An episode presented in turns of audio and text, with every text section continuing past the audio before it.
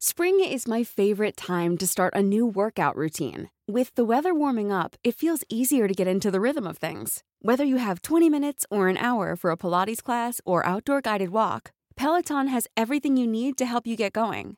Get a head start on summer with Peloton at onepeloton.com. Escuchas. Escuchas un podcast de Dixo. Escuchas Linterna Mágica con Miguel Cane. Por Dixo. La productora de podcast más importante en habla hispana.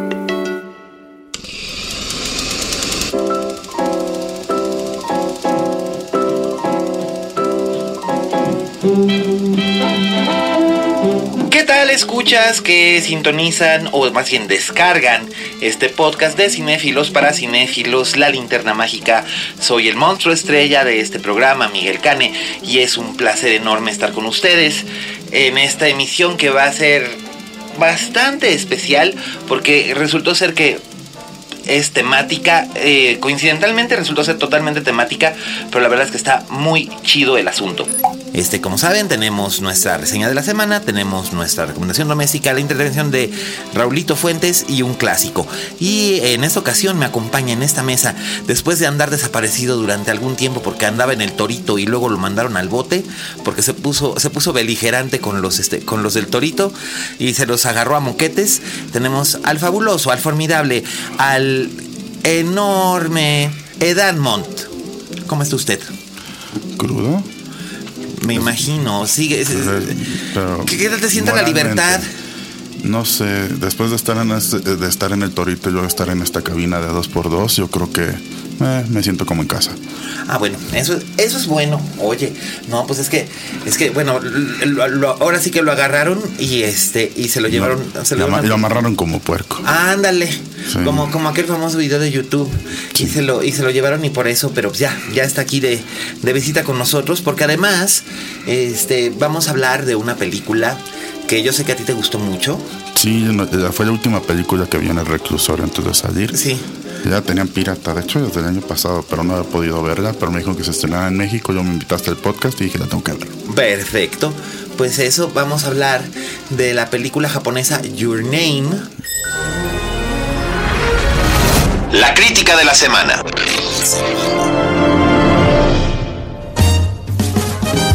que está en muy poquitas salas en Cinépolis. Cinépolis es la que está manejando la distribución de, de Your Name.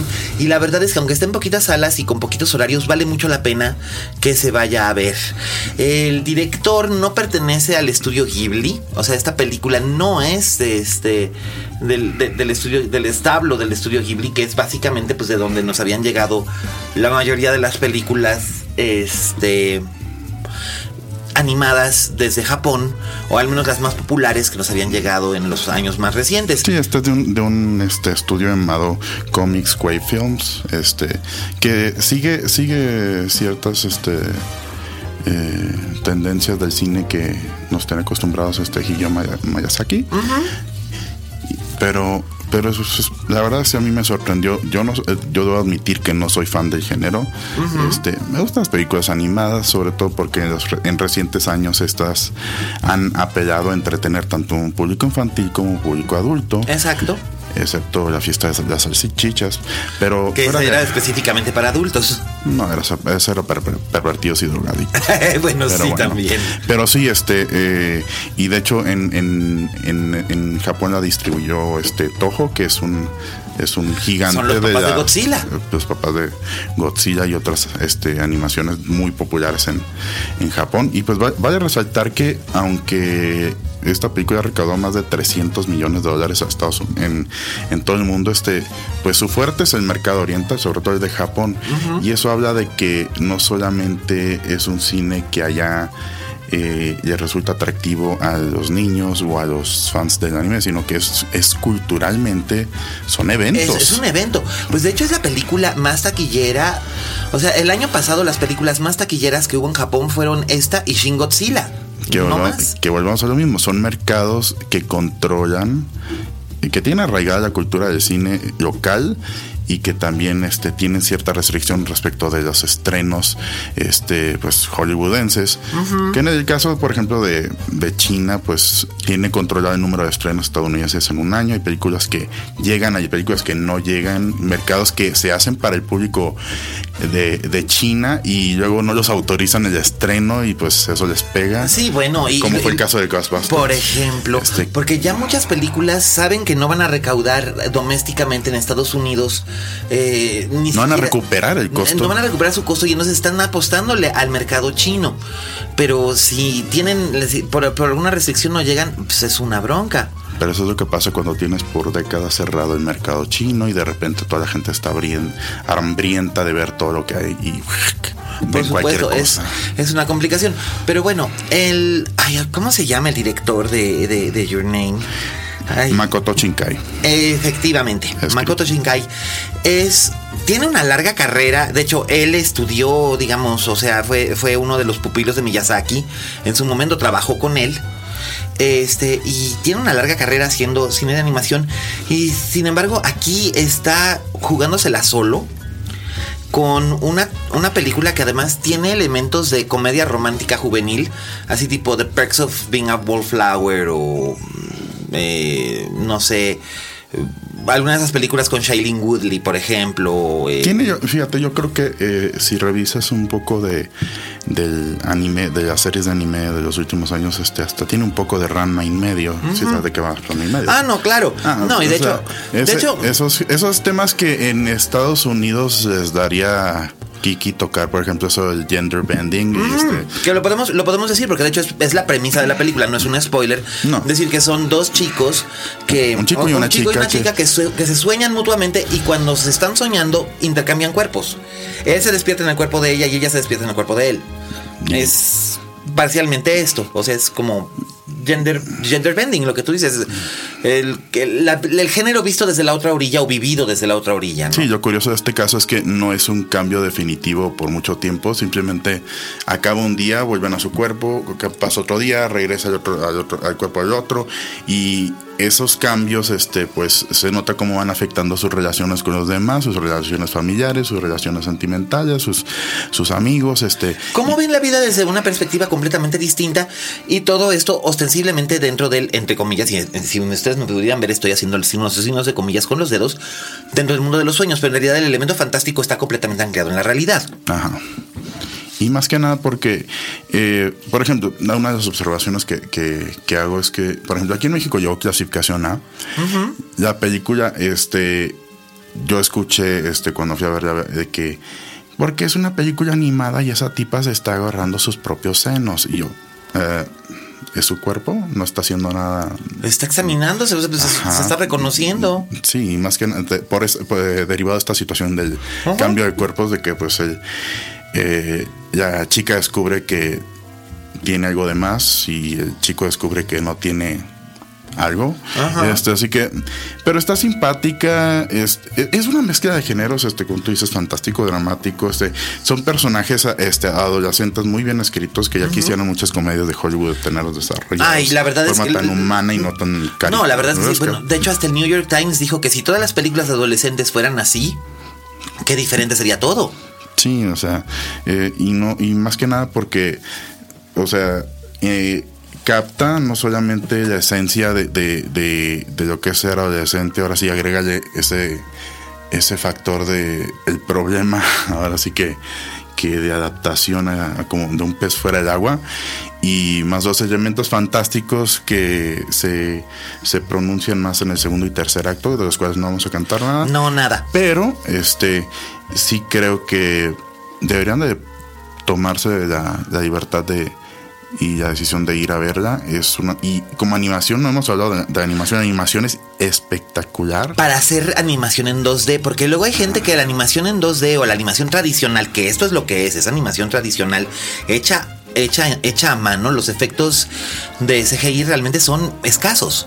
Sí, y más que nada porque mucha gente no es animada, no es de DreamWorks, no es de los creadores de los Minions, No o es no de Pixar. Pixar, no me gusta. Eh, se- señores, por favor, sus hijos, los, dibujos que durante los primeros cinco años de su vida se inventan sus hijos no son exactamente 2D. Así que por favor, enséñenles otro tipo de animación para que sean más receptivos al arte y sobre todo a productos como este de tan alta calidad y que pues les van a abrir panorama, o sea, y no se estén friqueando nomás porque salió una chica agarrándose sus propios senos, digo.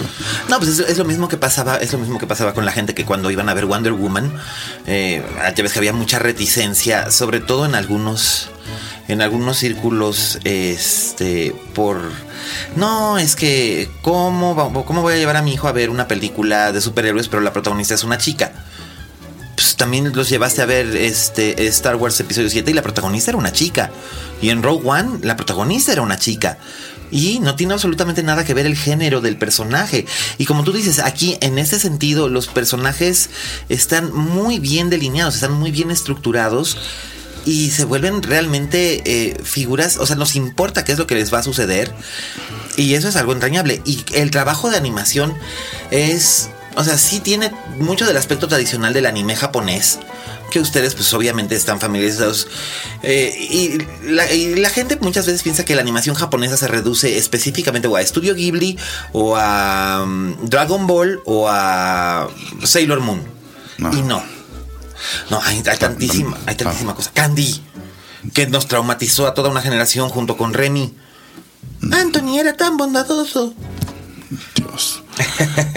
Dios. yo, yo, ya había tenido eso en el baúl de los recuerdos. Pero, no, sí, pero a los supercampeones, donde las canchas miden este tres de la Azteca, pero bueno. No, bueno, pues sí. O más Z. Sí. Por ejemplo. Pero eh, eh, fíjate, lo importante es, y, curiosamente se estrenó en tan pocas salas, este, pero llegó a estar en el top 10 este fin de semana. Lo cual es buenísimo y va a estar en cartelera. Todavía está en cartelera esta semana que están ustedes escuchando esto, se, se ampliaron las fechas, así que creo que va a estar en cartelera hasta el 20 de agosto. Va a estar en cartelera Your Name.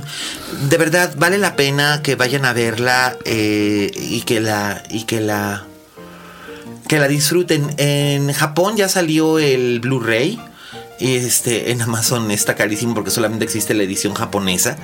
Este, y hay gente que dice que también se puede ver muy bien en pantalla doméstica eh, con alta definición.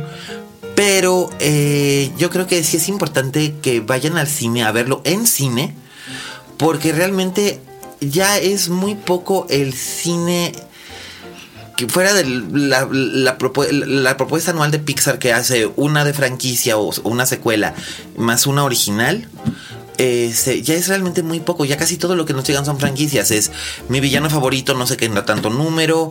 Eh, Madagascar, no sé qué tanto número. Bla, bla, bla, bla, bla. Y aquí, y aquí es una propuesta completamente distinta que además como tú dices, creo que rompe todo la barrera de, edad de los espectadores, porque la van a apreciar lo mismo los adultos que los adolescentes que los niños. Y que, una película tenga un lenguaje universal, pues está cañón. Sí, más que nada viniendo de, de, Japón, donde con todo y, que se tocan temas muy de muy culturales o muy idiosincrásicos, este sí este, conecta bastante bien con cualquier tipo de público. Así que de oportunidad, vayan a ver, al cine y no se esperen a que la pongan en alguna plataforma digital. Veanla en el cine. Sí, primeramente vean en el cine y aprovechen la oportunidad. Además de que esto va a demostrarle a, a Cinépolis que este distribuir contenido original paga. Por supuesto que paga. Y tienen contenido alternativo y ya están como que empezando a abrirse un poco más a la idea. Digo, ya el año pasado lo vimos cuando, cuando se aventaron a, distribuir High Rise, la película de, este, de Ben Whitley que al principio la gente pensaba que como aparecía Loki, el de los Vengadores, iba a ser otra cosa muy distinta y pues resultó ser que era una película muy interesante, pero no era lo que esperaban. No era lo que esperaban. Sin embargo, se la jugaron y ahora están como que tratando de volver a abrir esos espacios alternativos para que llegue el cine independiente y no solo de Estados Unidos, sino de todo el mundo. Que eso también es bien importante. O sea, no todo el cine es Hollywood. Sí, más que nada que que ese cine, pues ya estamos viendo en los últimos años que se han abierto un sinfín de distribuidoras, no solamente en México, sino también en Estados Unidos, que buscan salirse del sistema de, de, los estudios, este, que de hecho es una forma en la que Steven Soderbergh, que ya regresa al cine. Este fin de semana se estrena su nueva película en Estados Unidos. Y cero tuvo que ver con un estudio. Ella financió, él, él cedió los derechos de la, de la, de, la cine, menos la de la distribución, porque esa hizo acuerdos con los, con los cines directamente para que la proyectaran, porque en todo momento tuvo control creativo del proyecto. Yo creo que ese es uno de los aspectos futuros que va a tener el cine. Digo, en esta época en la que ya se está haciendo producción original de enorme calidad para plataformas alternativas, como lo que ocurrió con el caso de Okja, o ahora que va a venir también la película nueva de Noah Baumbach, que también va a salir en Netflix, que se estrenó en Cannes, eh, creo que va a haber una, una cierta fluidez y los estudios, una de dos, o van a tener que volver a evolucionar, o van a tener que presenciar una segunda debacle de lo que ha sido el Studio System. Porque básicamente lo que ahora están vendiendo los estudios ya no son actores o estrellas o historias, sino universos.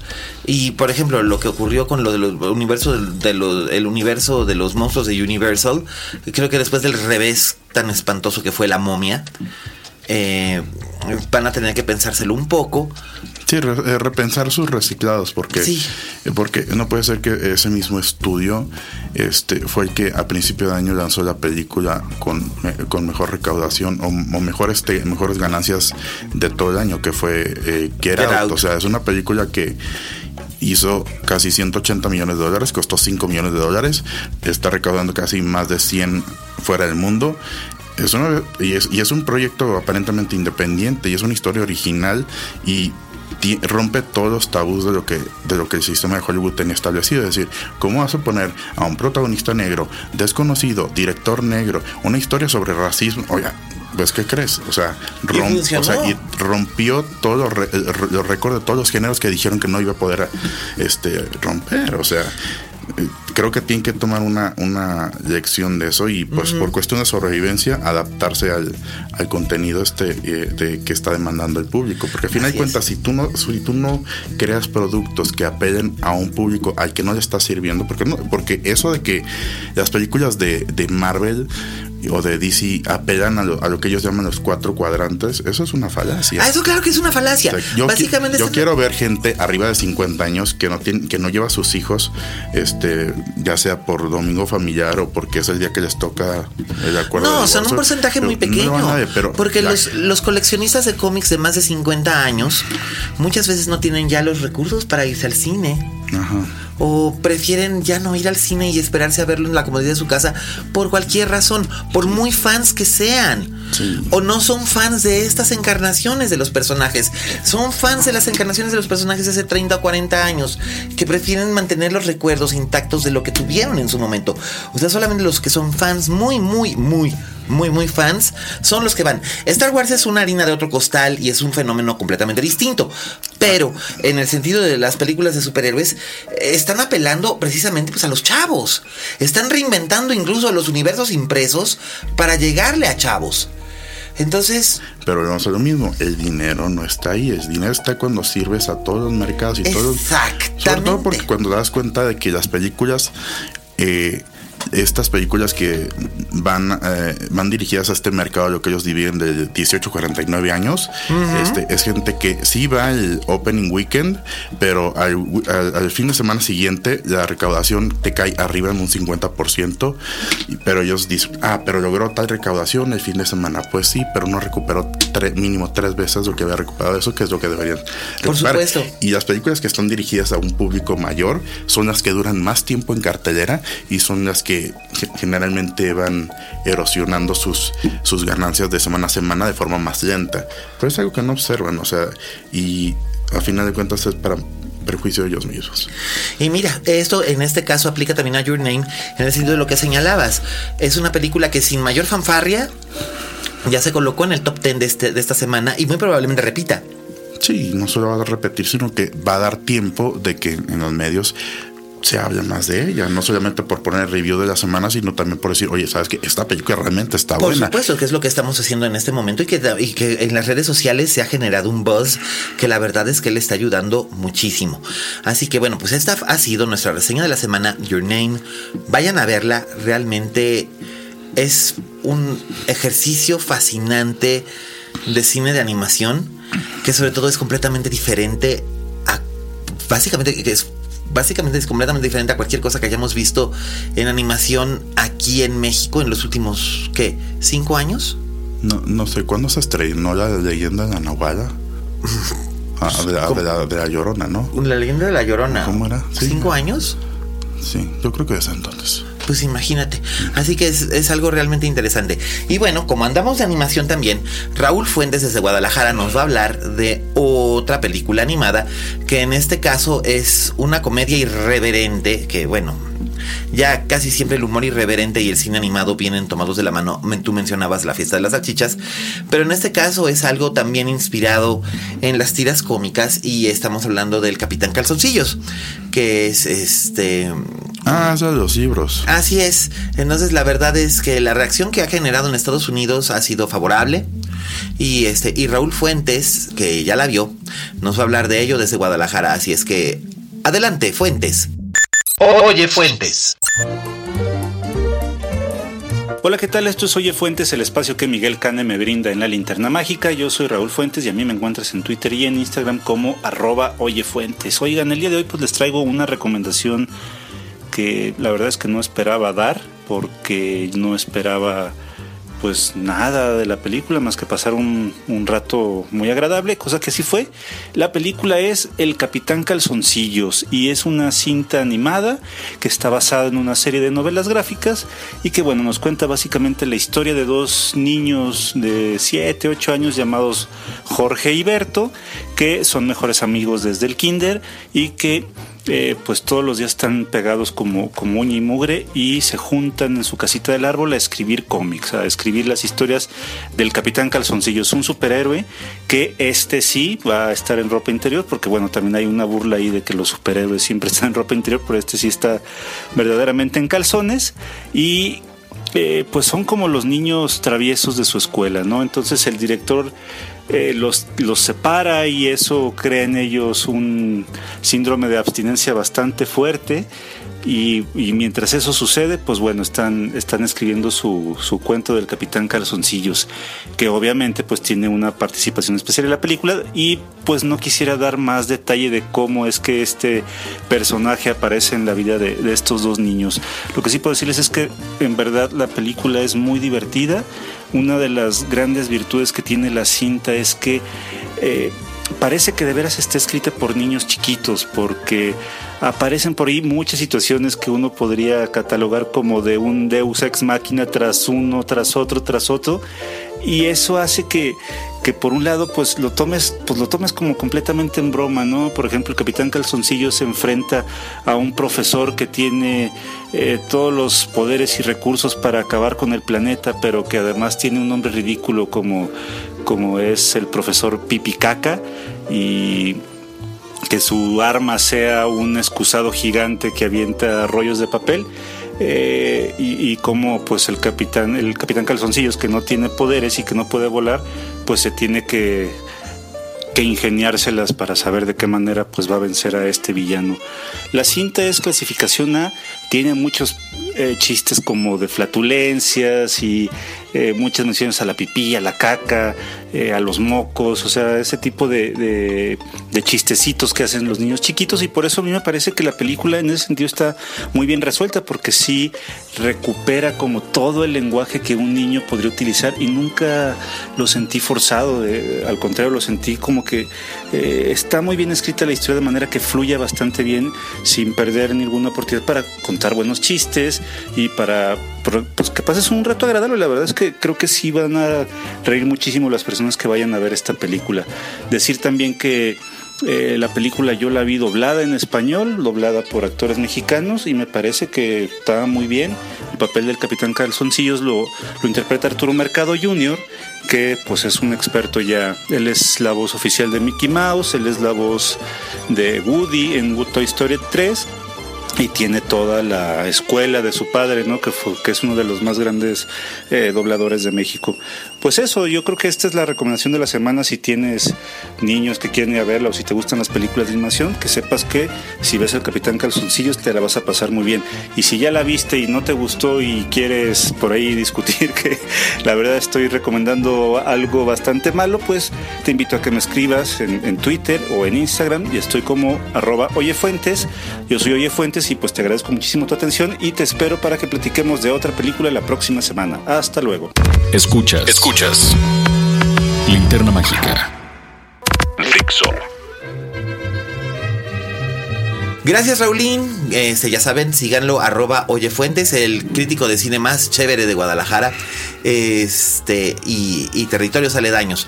Y pues, siguiendo en la vena de la animación, aquí la recomendación doméstica viene de mano de, de nuestro invitado que nos va a recomendar una serie que tiene exactamente 50 capítulos pero que además es una cosa, o sea, yo, yo, yo vi algo cuando me, cuando me recomendaste, vi, vi algunas cosas y la verdad es que encontré fascinante que sea un trabajo de animación en 2D que lo mismo es fiel a sus orígenes japoneses, pero no está muy alejado de David Lynch, por ejemplo. Y me estoy refiriendo a Polar Bear Café, que en japonés, ¿cómo se llama? Chirokuma Café. Exactamente. Bueno, esa es una serie que empieza en un mundo donde tanto humanos como animales eh, antropomórficos eh, conviven entre ellos. Este, Lo cual hará un verdadero problema de comer una hamburguesa. Sí, definitivamente.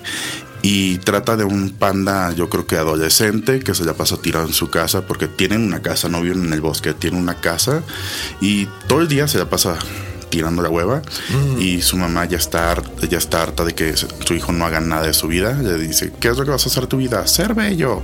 Y la mamá pues lo obliga a ir a buscar un trabajo. En ninguna parte le quieren dar trabajo porque no tiene experiencia, no tiene conocimiento de nada, quiere trabajar dos días a la semana, quiere descansar siete, quiere, quiere, horarios de dos horas.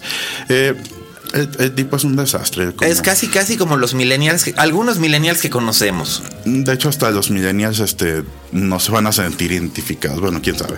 El caso es que este, este oso panda termina visitando una cafetería que resulta estar a la vuelta de su casa, que es un, es un café, es una cafetería orgánica con cuyo propietario es un oso polar, que también sirve como mesero, y el cual este, visualmente eh, hace unos platillos muy atractivos, este es un chef muy talentoso, este y generalmente es como la, la conciencia de ahí de, de, del, grupo, del, grupo, de animales que se van a aparecer por ahí. Este el otro de los protagonistas es un pingüino. Ay, el pingüino es maravilloso. Es es un pingüino del cual todo el mundo se mofa, este y uno de los chistes recurrentes de la serie es que el pingüino siempre está sentado en la barra y nadie se explica cómo es que llega cómo se puede sentar en el asiento de la barra siendo tan corto. Y, esta serie está llena de detalles, este, de, un, de un número este, lleno de, ¿cómo se dice? Puns en, juegos de palabras. Sí. Este, y, muy surrealista, por de ahí decía yo lo de Lynch. Y hasta cínico. Este, y es bastante atractiva la serie, no, no tiene violencia, no no es este una serie vulgar. No, de hecho es bastante entrañable. Y bastante atractiva tanto para niños y para adultos. Yo llegué por accidente a esa serie. Yo no soy fan de, ni del manga ni del anime. No, eso es algo que deberíamos de aclarar. Pero, pero, sí este me, me, llamó la atención. Son eh, las series de son 50 episodios de 10 minutos, así que es una serie que está bastante corrido. Yo tuve que conseguirla eh, en Amazon, no, en eBay de Japón, pero sé que hay páginas, si tú ya buscas ahí en Google, eh, donde la tienen ya traducida al español. Este, y es una serie bastante atractiva que no no, no la extendieron porque haya sido un éxito o algo así. Simplemente hicieron contaron la historia que quisieron contar, que estaba basada en un, en un manga y se terminó. Y hasta ahí siguió. ¿Y hasta ahí? Pero sí, este, eh, traten de buscarla. Este, la pocas animaciones yo recomiendo este, o porque no es mi género, así como por ejemplo no es mi género eh, el de terror, pero yo creo que es, que es un anime bastante atractivo y quien lo conozca me va a dar la razón y quien no lo conozca le recomiendo que lo, que lo consiga. Pues la verdad es que sí vale la pena, doy fe, doy fe de que es una buena recomendación doméstica porque además se presta, como tú dices, son 50 capítulos de 10 minutos cada uno, son 500 minutos, son 4 horas y feria, ¿no? Más o menos. O 6 horas, pon tú, entre 5 y, no, entre 4 y 5 horas, una cosa así. Este, está súper bien, súper este, está, ligera. Ligerita, accesible. El humor es realmente muy gracioso, a veces es muy surrealista. Y a veces el surrealismo, como ya lo hemos visto con las reacciones de la gente al, nuevo Twin Peaks, por ejemplo, el surrealismo no es la taza de té de todo el mundo. Pero debo decir que la verdad, lo que yo vi de Polar Bear Café me gustó. Y dije, ah, es más, dije, por fin, una serie animada que pueden ver, eh, que pueden compartir y ver juntos tanto niños pequeños como drogadictos. Ajá, sí. Sobre todo cuando se los encarguen. Efectivamente, eh, es una manera de que no se metan en problemas ninguno de los dos porque realmente les va a captar la atención. El manejo del color también es algo bien bonito. Y... Sí, porque la animación es, es preciosa. Sí, la animación es realmente muy bonita. La verdad es que si tienen oportunidad de buscar, como les digo, no estoy seguro que sea una de esas plataformas oficiales, pero... En una de esas, quién sabe, porque está llegando mucho, mucha, mucha animación japonesa y ahora que se van a abrir más, más plataformas digitales, pues mejor, porque entre a mayor competencia, más contenidos. Así que estén pendientes o busquen eh, Polar Bear Café o en japonés, ¿cómo es otra vez? Chirokuma Café. Chirokuma Café. Y esa es nuestra recomendación doméstica de esta semana. Y bueno, ya siguiendo aquí con el este con el asunto este con el asunto temático de la animación, ¿qué te parece si nos vamos a correr por el clásico de la semana? El, clásico, de la, semana.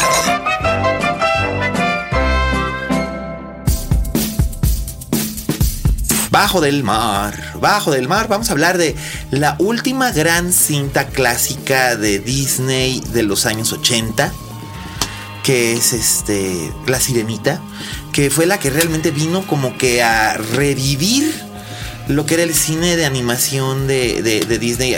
No que hubieran hecho cosas malas, pero las películas que habían hecho a lo largo de los 80, Oliver y compañía, Policías y Ratones, creo que desde, la eh, desde El Zorro y el Sabueso, que es del 81, no habían tenido realmente un éxito de taquilla ni un éxito de crítica. Eh, de hecho, El Caldero Mágico, que era ostensiblemente la primera película de, este, de, Disney con animación realizada por computadora fue un fracaso espectacular.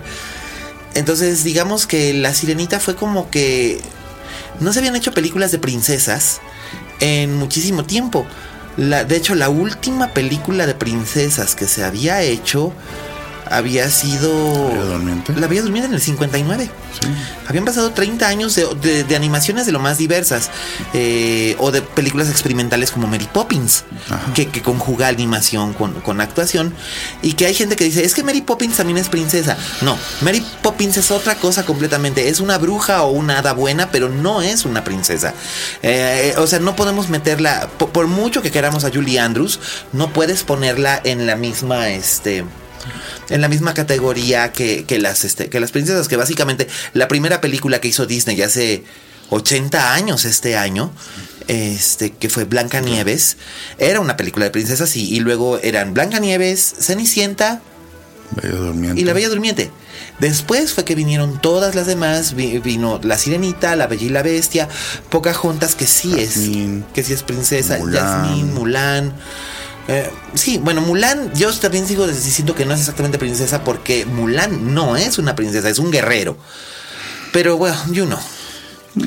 Pero, pero esta fue la película que resucitó el género de princesas, que resucitó el, cine animado de Disney. Que, Totalmente. andaba por la lona. Pero es que de veras, la película, la película inmediatamente anterior, Oliver y compañía, que era una adaptación de Oliver Twist con gatos y perros callejeros en Nueva York, Perdón, pero había sido un fracaso espantoso. Digo, es mona y tiene su encanto. Para que vean que no solo no todos los productos con perritos y cachorritos y gatitos venden. O al menos no siempre ha sido así. O no siempre son necesariamente buenos. que básicamente, básicamente esta fue como un intento desesperado de la casa Disney por hacer cash in con este por el, éxito que había tenido un par de años antes una película eh, de Don Bluth que, era, que había sido animador de la casa Disney durante mucho tiempo y luego se independizó. O sea, fue el animador principal de, de Bernardo y Bianca, por ejemplo. Y en el 81, después de que terminó El Zorro y el Sabueso, se independizó, hizo eh, la señora, la señora Miniver y, las ratas de Nim, que era este, aquí le pusieron la ratoncita valiente y después este y después hizo todos los perros se van al cielo que fue un exitazo fue un exitazo de manera independiente y entonces quisieron hacer Cashin con Oliver y compañía y fue un fracaso. Y entonces fue cuando, eh, en ese entonces era Michael Ovitz, que había entrado a, Disney, que había entrado en estado de emergencia y él dijo que por qué no se buscaba hacer algo que regresara a las raíces de Disney. Y finalmente las raíces de Disney habían sido los cuentos clásicos de Grimm, de Perrault. Y en este caso de, de Anderson y el trabajo y el trabajo la sirenita había sido adaptada en infinitas ocasiones incluso de manera animada. Había sido parte de aquellos famosos clásicos y eh, clásicos animados de la televisión tal. Y eran adaptaciones muy decentes, pero aquí tuvieron la visión de convertirla en una auténtica comedia musical.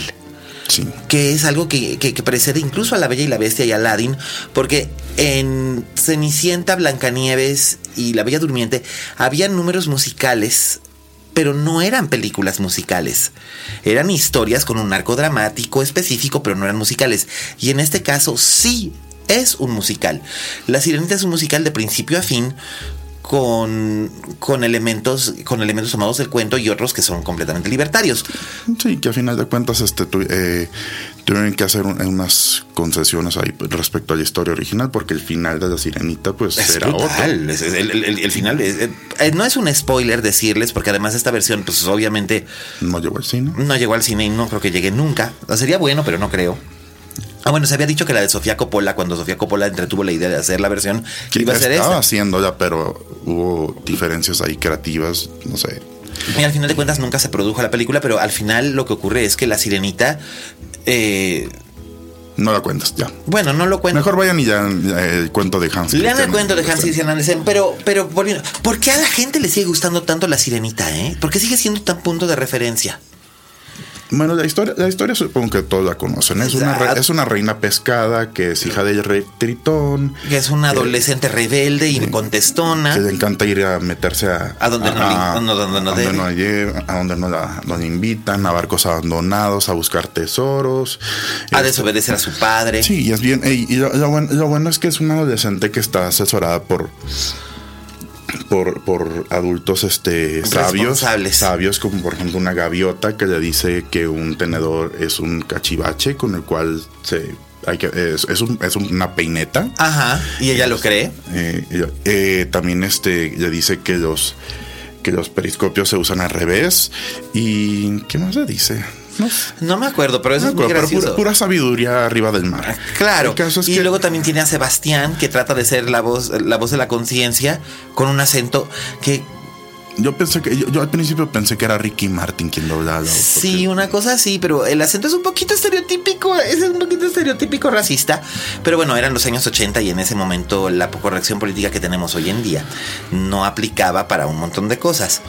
Pero el personaje que es fascinante, realmente, eh, realmente en La Sirenita, el personaje que es fascinante y que mucha gente, que mucha gente recuerda más incluso. pero que es parte de, de, los motivos fuertes por los cuales la, película se ha adquirido un culto, claro. Porque eh, originalmente la película le fue bien en taquilla, pero no le fue de, wow. O sea, tuvo una muy buena recaudación. Fue con los restrenos y luego con, el video, el video, el video, el video, los ciclos de video, o sea si sacan un remake de La Sirenita ahorita sería una cosa brutal. Que de hecho, recuerdas que hace unos cuantos años Disney estuvo relanzando sus, sus clásicos. De hecho, lo sigue haciendo. Pero en, cine, ¿te acuerdas que reestrenaron este R. León? Eh. luego quisieron reestrenar eh, Buscando a Nemo, que no sé por qué si llevaba menos de 10 años de haberse estrenado. Y tenían planes de mandar la sirenita al cine, reestrenarla con todo y su update, y su facelift. Y no llegó. No, y es una lástima, pero sí llegó, el facelift sí llegó y llegó a Blu-ray y se ve muy bien en el Blu-ray, tengo que reconocer. Porque la Bella, la Bella y la Bestia no se veía tan bien en el DVD, no he visto el Blu-ray, pero no, eh, pero en el DVD no se veía tan bien como se veía en el cine. Y dicen que ahora con el, con el Blu-ray se ve espectacularmente bien, así que habrá que ver. Este, pero lo, lo interesante. Ya comentar del personaje. El personaje, que es a lo que iba, que fue lo que generó un culto enorme. Y aquí no es para que se escandalicen, pero realmente el mayor seguimiento que tiene, que tiene este, la sirenita no es específicamente entre los niños o las niñas, es en la comunidad LGBTQI y Z. ¿Sí? Oh, yeah. A ver, cuéntame y es específicamente por este personaje. ¿Cuál? Úrsula. La bruja del mar. Que tiene una historia muy, muy interesante. La pulpa. La pulpa. ¿Y eso por qué? Ah, bueno, pues entre otras cosas porque originalmente quien iba a darle la voz a Úrsula, iba a cantar la canción de Úrsula. Y de hecho, era el molde para el personaje de Úrsula, era nada menos que Divine, que en su tiempo, antes de que existiera RuPaul, antes de que existiera un RuPaul, existía una Divine, que era la drag queen más famosa del mundo, creada, creada literalmente por John Waters. Ah, ya sé cuál. la de Pink Flamingos. La de Pink, la que come, eh, ándale, la que come caquita en Pink Flamingos y la que este y la que baila twist a gogo con este con Ricky Lake en Hairspray. Ah, que salía su mamá. Salía de su mamá. Que ese personaje lo hizo John Travolta en Exacto. la de esa. Ah, Exactamente. Ya, estás cayendo. El caso es que Divine, cuyo verdadero nombre era Harry, eh, Harrison Milstead, este, él se muere cuando está en preproducción La Sirenita. O sea, él todavía llegó a sentarse para, para algunos sketches para los animadores pero ya no, ya no vivió para poder darle voz y vida al personaje. ¿Y cómo trasladaron la, la personalidad de Divine al personaje este de Úrsula? Pues decidieron hacerlo como una especie de mínimo homenaje. Y básicamente, si tú te fijas, Úrsula es, es un personaje siniestro, pero tiene un humor muy negro y muy, muy sabroso. Pertenece a, esa, a esta categoría de villanas de Disney que tienen, que tienen un, que tienen, que tienen un humorcillo. O sea, no, no es como la las madrastras de Blancanieves o Cenicienta, que son así como que secas y resentidas, o este, o como maléfica que es el mal encarnado, porque sí, aquí Úrsula como Madame Medusa, como Cruella de Vil, son como parodias completamente campi de lo que es un villano y son espectacularmente son espectacularmente divertidas. Digo en su momento eh, Cruella de Vil en, en los 101 dálmatas pues, era una gozada y este y luego estaba estaba eh, Madame Medusa, a la que le prestó la voz la famosa, la célebre actriz Geraldine Page, que era una gran estrella de Broadway que también, este, que también ocasionalmente trabajaba en cine. Y ella fue el molde para ese personaje. Y aquí, este, y aquí pues era Divine. Y el personaje, el personaje de Úrsula se convierte en una especie como de homenaje medio velado a la drag queen más famosa de en ese momento en, en los Estados Unidos. Y el público LGBT desde 1989 que se estrenó la película la abrazó la abrazó, la abrazó y no la, y no la soltaron y, siguen. Eh, yo conozco este, gente gay que la sirenita como que les abrió los ojos a, muchísimas cosas.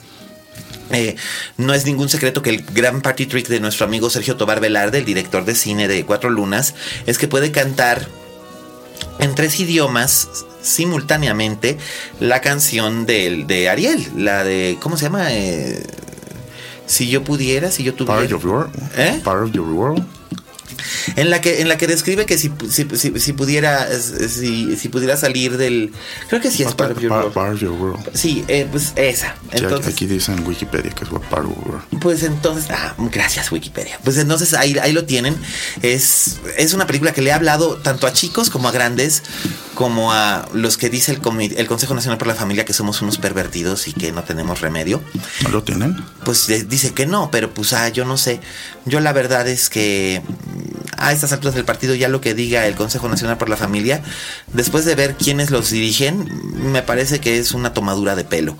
Una tomadura de pelo que puede ser peligrosa, pero es una tomadura de pelo. Pero volviendo al tema de, de la sirenita, la verdad es que es un clásico por múltiples razones. Tiene uno de los scores más memorables que, que ha tenido una película de Disney.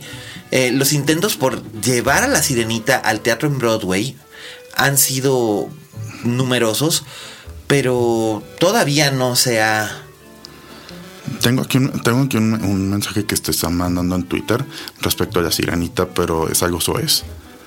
¿Lo puedo decir al aire? Dilo. Bueno, dice que la razón por la que la comunidad LGBT se siente tan atraída por la sirenita es porque es una mujer que está en desventaja y que hace todo lo posible por hacerse de un mari- marido rico y chupar pito real. ¡Qué sordidez! Qué sordidez. ¡Qué sordidez! Pero bueno, ¿Será, cierto? Pues no sé, eso es algo que a mí personalmente no me, no, me acaba de gustar considerando que para el periodo histórico al que pertenece la sirenita tiene como que un, un, un cierre mucho más convencional, algo con lo que después jugarían películas como Tana y el Sapo o este... Enredados, que es básicamente Rapunzel, donde el príncipe o, incluso Valiente, que es la única película de princesas de Pixar, que es este, que donde no necesitas al hombre para para, justificarte a ti misma o para, para, para, para val- para validar tu existencia o para, tomar para tomar el control de tu propia vida y vivir, y vivir una aventura. Eh, y en este caso, en parte es la rebeldía de Ariel y luego el príncipe Eric, que por cierto es aquí, aquí entre nos es bastante insipidito el personaje. Eh, o sea, cae por la primera cara bonita que ve y luego vuelve a caer por otra cara bonita. Ah, no, pero es que se supone que lo hipnotizaron, ¿verdad? Sí. Ah, bueno, sí. Es que como todos los galanes de las, de, de las, de las telenovelas de la época, era bien fácil que lo hipnotizaran y, este, y le lavaran el coco. Pero bueno, a lo que voy es que en ese sentido, pues sí, es más tradicionalista, pero creo que es una película bien bonita. La música es, es preciosa y sí vino a inaugurar una nueva, una nueva época. en- Para Disney. Para Disney. La verdad es que la sirenita la- lo salvó de, de la ruina. Sí, más que nada porque de eso fue, eh, se dio pie a que decidieran adaptar otros cuentos como el de Aladino, la Bella y la Bestia. Y después que hicieran, quisieran este, ellos se debutaran con su primer película animada donde no intervenían humanos, que fue Rey León. En efecto. Luego vino Pocahontas, el Jorobado Notre Dame, de la cual nadie se acuerda. No, bueno, esa sí fue un punto. Esa sí fue un punto. Poca, Pocahontas. Pocahontas Dinosaur. Que fue su primer intento de animación digital. Desastroso. Sí, caray. Sobre todo porque en realidad era bien intencionado, pero. Y hace 20 años de eso. Este. Tarzán. Tarzán no era mala. Eh, Lo que es más recordable es la música de Phil Collins, pero realmente no era mala. Eh, Sí, ya sé. Pero pues querían repetir, querían repetir lo que hicieron con Elton John en El Rey León y pues no. O sea, Phil Collins, Elton John. Phil Collins, Elton John, pues no. Em, pero definitivamente la sirenita sí marca un parteaguas en, en no solamente en la casa Disney, sino en lo que era el cine, el cine animado comercial. Porque lo convirtió más en un espectáculo grande. Y se volvió a que fuera un evento. La película de Disney en y, Navidad. y durante cada verano, el estreno de la película de Disney era ya considerado un evento. Exacto, verano, verano y navidades, eh, porque a veces se estrenaban dos, porque La Bella y la Bestia, si no me equivoco, se estrenó en navidades, ¿no? No sé. no. Me acuerdo, El Rey León sí fue en verano, pero, pero La Bella y la Bestia creo que fue en Navidad. Eh, de cualquier forma, son este. Fueron realmente eventos memorables. Se atrajeron a grandes estrellas para que hicieran Robin Williams en su momento, para ser el genio en Aladino. Em, todo esto fue como Matthew Broderick en El Rey León, tal. Fue como que el cine, el cine animado se redimió a lo largo de la década de Eso- los 90. De hecho, por cierto, este, la versión eh, live action que van a hacer de Rey León que va a dirigir John Favreau, Ajá. este, la voz de Mufasa la va a repetir James Earl Jones. Sí, por supuesto. Pues que yo no me puedo imaginar otra. No, Y tendría que ser, y Scar tendría que ser Jeremy Irons en todo caso. Porque yo tampoco me puedo imaginar otra voz. Y bueno, Matthew Broderick como Simba, sería lindo que volviera, no, pero no, creo que vaya no, a ser. No, gracias, va a ser Donald Glover. Ah, bueno, bueno. Ok, no me puedo, no, no, no me puedo quejar. Y Beyoncé va a ser es. Maybe quieren. supuestamente la quieren, pero todavía no está firmada. Uh. la quieren como Nala. Como Nala, ¿no? Y Timón y Pumba van a ser Seth Rogen y ¿quién más? Ay, eso sí me lo sabía porque lo acababan de anunciar. Y además, de hecho, esos ya sí, esos sí ya están firmados. Ay, el que era su compañero en Superbad. Eh, eh, ¿El, otro policía? Ajá. ¿Cómo se llama? ¿Cómo se llama? ¿Cómo se llama? No pasa nada, querido público. Si ustedes acuerden, mándenos con el hashtag linterna mágica y nosotros nos, este, nos acordaremos. Y pues bueno, con esta nota, pues ya nos estamos despidiendo. Es un placer tenerte aquí, Eduardo. Gracias. Es mi primera entrevista después de haber salido del reclusorio. Sí, pero bueno, ahora ya te están esperando afuera los de TV Notas para que cuentes todo acerca de los famosos que conociste en el Torito. Perfecto, es que de, algo hay que comer. Pues sí, cayeron bastantes. Pero muchísimas gracias por acompañarnos. Gracias Aldo, Mimo, Vero, Dani, Fede, todos los que hacen posible este podcast. Nos escuchamos la próxima semana. Eh, yo soy Miguel Cane, arroba alias Cane. Eh, y pues nos estamos leyendo en redes sociales y nos estamos escuchando pronto. Y recuerden, como dijo la Betty Davis, en este negocio si no tienes fama de monstruo, no eres una estrella. Hasta la próxima.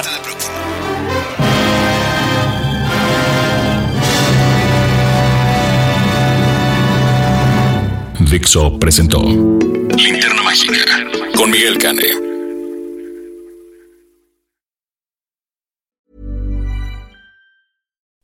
Would you like to look five years younger? In a clinical study, people that had volume added with Juvederm Voluma XC in the cheeks perceived themselves as looking five years younger at six months after treatment. Look younger, feel like you. Add volume for lift and contour in the cheeks with Juvederm Voluma XC. Reverse signs of aging by adding volume to smooth laugh lines with Juvederm Volure XC.